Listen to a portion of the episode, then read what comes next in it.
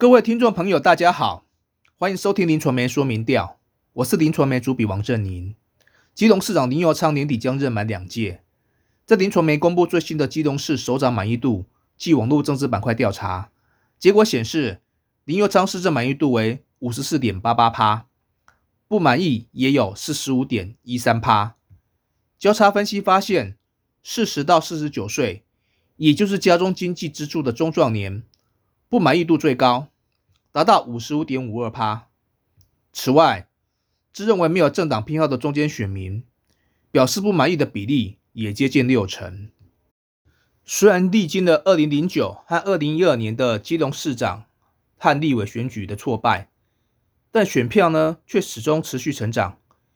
林佑昌在蹲点多年后，终于在二零一四年得偿所愿，成功的入主市府。而且在这个传统蓝大于绿的地区，以扎扎实实过半的得票击败了国民党的对手。即便四年后遭遇寒流逆袭，得票率还是在跃升，成为民进党第一位在此连任的市长。不过八年执政的高能见度似乎没有反映在满意度上面。交叉分析显示，不同性别区域间落差不大，在各年龄层上，六十岁以上的族群。最满意林佑昌的施政表现，比例达到六十一点六五趴，四十到四十九岁则最低，只有四十四点四八趴。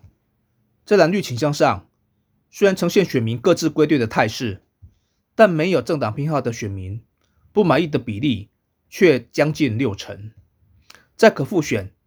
最多三项的条件下，选民最满意的施政项目以观光旅游五成九最多，之后的交通。和防疫作为只有两成五和近两成表示肯定，也就是说，除了行销基隆让选民有感之外，其他的施政感受度并不深刻，反倒是最担心的经济就业、交通以及防疫作为，都来到了六成一、五成一和三成六。其中，基隆长期以来一直是全台通勤和通学比例最高的城市，每天有将近十万人。跨区到新北或是台北市工作就学，这也凸显基隆产业发展和就业机会不足的问题。尖峰时段庞大的车流与人流，也衍生了另一个交通的困境。因此，经济就业以及交通问题，成为基隆市民最忧心的市政面向前两名。这样的结果自然也不令人意外。再者，根据中央流行疫情指挥中心公布的最新数据。本波疫情，基隆市累计确诊数达到两万七千七百二十一例，死亡二十二例，确诊死亡率达到万分之七点九三六二，是全台各县市最高，更是同为重灾区的台北市万分之三点六四七三，以及新北市万分之三点六零九五的两倍以上。接上几起死亡个案。都难脱与医院收治有关，且都成为全国关注议题，难免影响基隆市民对防疫作为的信心。不过，在林佑昌的经营之下，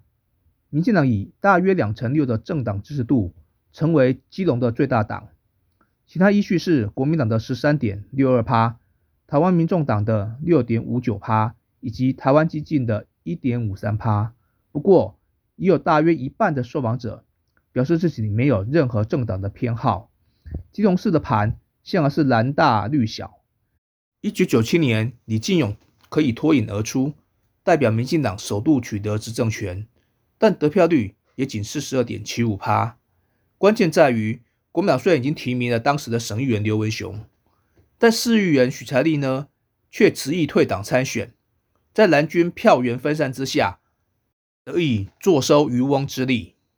到了二零零一年，许才利公开承诺只做一届，之后会支持刘文雄参选。在蓝营完成整合之后，国民党毫无悬念轻取民进党，重新收复台湾头。二零一六年立委选举，民进党推出司员蔡适应，国民党空降号称要到艰困选区的前台北市长郝龙斌，再加上刘文雄，又形成了三抢一的赛局。蔡适应最后以四成一的得票率胜出。二零零五年市长选举，民进党干脆弃权，礼让台联立委陈建民，看得出来这个选区有多艰困了吧？即便民进党两度取得中央执政，但四次总统选举只有二零二零年蔡赖配才总算以五十点八二趴的得票率勉强过半，而林佑昌两度问鼎市长宝座，得票率都跨过百分之五十，也就是说，近年来的板块位移，民进党已经不再只是靠对手分裂而取得胜利。率此消彼长，林佑昌屡败屡战，深耕基层固然是主因之一。但之前的两位议长出身的市长，弊案丑闻缠身，而且都成为全国话题的焦点。当时连国民党青年团体都看不下去，还到基隆市火车站前摆摊，要联署罢免自己的市长。最后逼得国民党主席马英九也不得不切割这位选举时力挺的马利兄弟。加上执政成绩欠佳，明明是台湾头。满意度却总是名列台湾尾，基隆会翻盘，其实道理并不难懂。回归选贤与能，吃定人民的政党总是会遭到反噬。不过去年四项公投结果，基隆同意票全部高于不同意票，甚至因为地缘因素，可能争议最大的重启核试案，都还赢了近一万票。在党内蔡英文等大咖轮番造势之下。加上林佑昌掌握执政优势，却没有开出好成绩，这也让国民党对于年底的选情寄予厚望。根据林传媒公布的政党支持度，民进党的支持者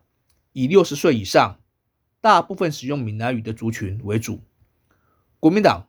则是在年轻选民上较为弱势，二十到二十九岁的年龄层只有九点三一趴表示支持国民党，甚至。还不如民众党的十一点零三趴，在蓝绿倾向上，自认为非常接近泛蓝的选民，虽然有八十点九五趴表示支持国民党，但接近泛蓝的选民却只剩下不到四成五，而且有近一成流向民众党，因此民众党在这个地方也成为一个关键的少数。基隆市长选举会不会出现沙卡都？将成为牵动选情的最大变数。以上是今天的临床面说明调，谢谢收听。